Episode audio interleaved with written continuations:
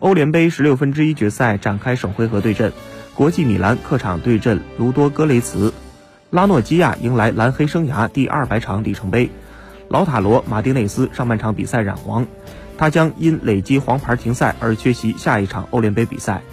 下半场比赛，埃里克森打进国米处子球，卢卡库补时点球破门，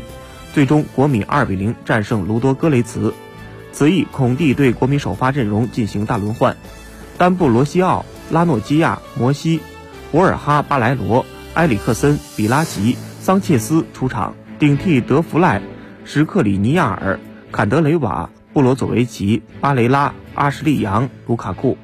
这是去年十月一比二负于巴萨后，桑切斯与劳塔罗马丁内斯首次联袂先发。